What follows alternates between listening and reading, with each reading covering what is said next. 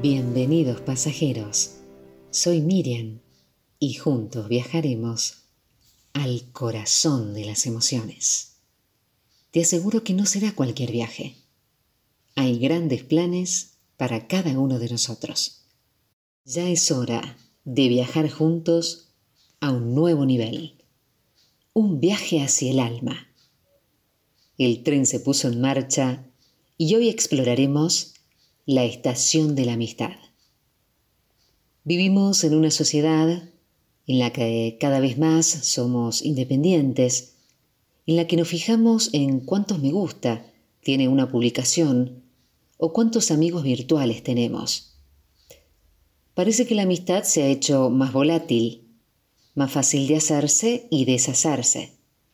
Si alguien no me gusta o de repente me cae mal, lo bloqueo en mi red social y me olvido tendemos a tener menos amigos de toda la vida y tenemos amigos vinculados a un tema o a una actividad.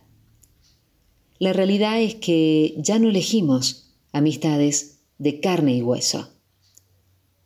Tener un amigo es como un tesoro, pero hay que saber diferenciar entre amigos y conocidos, porque no todo el mundo merece nuestra preocupación y nuestro tiempo.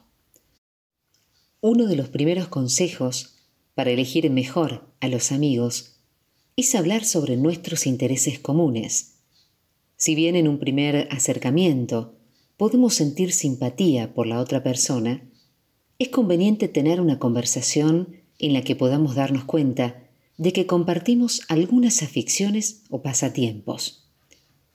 El segundo consejo para elegir mejor a los amigos es observar, identificar si se acercan a nosotros porque les gustaría hacer planes o compartir su tiempo, ya sea realizando alguna actividad en conjunto, o por el contrario, si tan solo nos buscan cuando les hacemos falta. El tercer consejo que quiero darte es cuestionarte cómo tratan a las demás personas, mis amigos. Este consejo es muy importante y es necesario. Aunque una persona nos trate bien, esto no quiere decir que comparta nuestros mismos valores o sea la persona con la que deseamos tener una amistad. Por esta razón, es imprescindible que nos fijemos en cómo trata a otras personas, otros amigos o incluso familiares. La cuarta clave para elegir mejor a los amigos es que abordemos temas controvertidos. Hablar sobre política, por ejemplo, puede ser un tema controvertido, con el que poner en práctica este punto. Se trata de elegir aquellos temas más sensibles sobre lo que podemos charlar con nuestros amigos para saber cómo reaccionan. Quizás nos demos cuenta de que para algunos son tabú o que otros piensan que su opinión es la única que importa. Abordar temas controvertidos también nos ayuda a medir el grado de tolerancia que tienen nuestros amigos. Y como último consejo, no nos obsesionemos con encontrar el amigo perfecto. Esto solo provocará que estemos siempre en una constante búsqueda y que sintamos que no encajamos con nadie.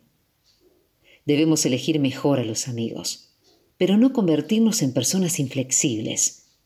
Nuestro objetivo debe ser escoger a aquellas personas que realmente nos aporten.